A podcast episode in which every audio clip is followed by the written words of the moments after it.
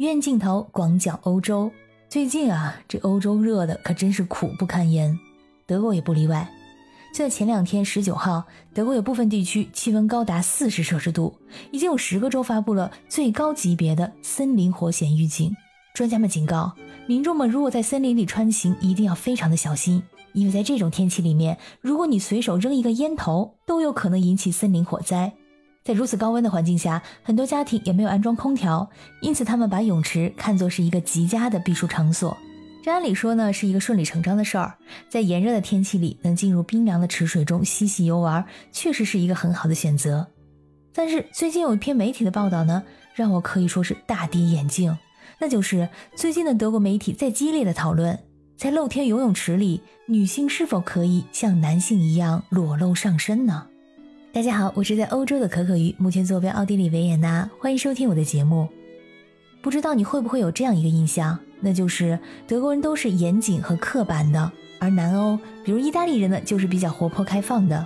但说起来你可能不信啊，在蒸桑拿的时候，看似开放的意大利人一定要穿一些什么来遮挡一下，比如穿着泳衣；而刻板的德国人呢，则是一丝不挂。在德国，人们觉得一场汗排完。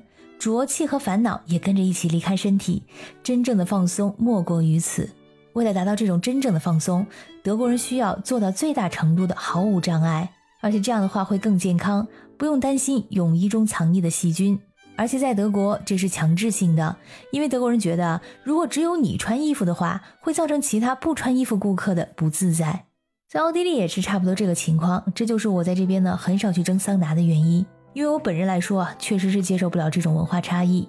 我现在看来，不仅仅是我，比如德国人的邻居意大利人也是接受不了的。他们甚至专门为德国客人设置了单独的桑拿室，来减少可能产生的冲突。在了解了这个背景之后呢，可能我们对这条新闻就不会产生太大的疑惑了。那就是在德国，女性是否可以在露天的游泳池里像男性一样裸露上身呢？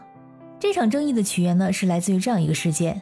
在去年夏天，一名女性呢在一家柏林的水上乐园裸露了上身。那保安说：“你这个是违反我们规定的，你得穿上上衣才行。”但是呢，女子拒绝了。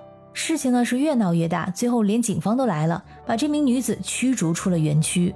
那这名女子呢觉得自己受到了歧视，她就根据柏林的反歧视法向这家水上乐园提起了诉讼。这件事件呢在当时引起了轰动，在柏林市内还出现了声援这名女子的示威活动。虽然说一直到现在呢，法院还没有做出最终的裁决，但是这家水上乐园也是被推上了风口浪尖。它目前呢正在装修中，今年的七月二十九号呢就会完成装修，重新开放。而那个时候呢，无论男女都可以在园内裸露上身。看完这则新闻呢，我有点不知道说什么。从不穿泳装来体现出平等，我只能说，嗯，你开心就好。当然，这并不是说所有柏林的泳池都是这样，只有这一家泳池，其他泳池呢仍然禁止女性裸露上身，只有个别的浴场可以允许这一行为。也并不是所有的德国人都支持，其实德国人自己的争论也十分激烈。据统计，德国有百分之三十七的成年人赞成，在东部的支持率呢为百分之四十四，高于西部的百分之三十五。在德国全国的范围内，有百分之二十八的人不赞成这一行为。百分之二十六的人仍不确定，而其余的人呢，并没有做出表态。在德国的另外一个城市哥廷根，去年呢发生这样一件事儿：一名生理性别为女性的跨性别游泳者在一家游泳池游泳，他当时呢也是裸露了上身。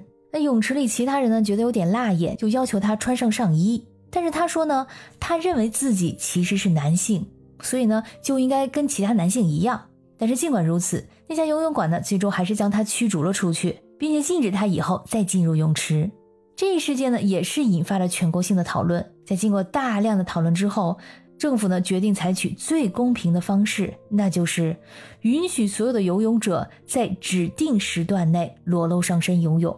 当然了，你如果不喜欢这项政策，你就可以避开这个时段。这项政策呢，在今年通过了，是一项临时政策，从五月一号开始生效，一直到八月底到期。在这段期间内呢，女性可以每周的周末。在室内或者室外的公共游泳池裸露上身游泳，而哥廷根市就此成为德国第一个可以让女性裸露上身游泳的城市。哥廷根的这个临时政策呢，是起源于一位跨性别者，而就在上个月底，六月三十号，在柏林公布了新的自我决定法。就是说，以后在德国跨性别人士呢，只需要在户籍登记部门提交申请表，就可以修改性别还有姓名，不用再提交其他的证明了。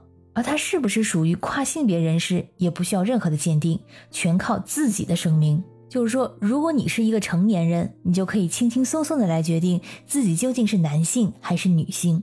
根据现在的法案呢，如果想改性别还是挺难的，申请者需要提交两份的心理医生的鉴定书。最终由法院决定是否批准相关的修改，这一过程呢，往往是非常漫长而且昂贵的。还有些申请者说啊，在申请和鉴定的过程中，他们会被问到一些有辱人格的问题。而这个新的自我决定法生效之后呢，十八岁以上的成年人更改性别那就太简单了，没有什么额外的手续，只是对未成年人做出少许限制。这个未成年人指的是未满十四岁的未成年人。他们如果想更改的话，应该由法定监护人提交声明。他也可以自己提交声明，但是呢，要征得父母的同意。那如果父母不同意怎么办呢？家庭法庭将会负责来调解这个矛盾。在必要的时候呢，法院有权利在监护人不同意的情况下来同意未成年人的请求，驳回父母的意见，就是为了以最大程度保护未成年人的权益。那看起来这家长的意见也不是很重要。但是十四岁就决定性别这么重大的问题，会不会太早了呢？根据这个新法律啊，在两次更改性别之间呢，必须有一年的冻结期，这就是为了确保变更请求的严肃性。司法部长说啊，他相信人们不会心血来潮就去申请更改性别。但是我记得之前有个例子是在瑞士，有这样一位老先生。他想为了提前退休呢，就把自己的性别从男性改成女性了，非常简单，相当于是钻了这个法律的空子，在当时也引起了不少的争议。那么你对此有什么看法呢？欢迎你在留言区里留下你的想法。如果你喜欢这期节目，也请点赞和转发。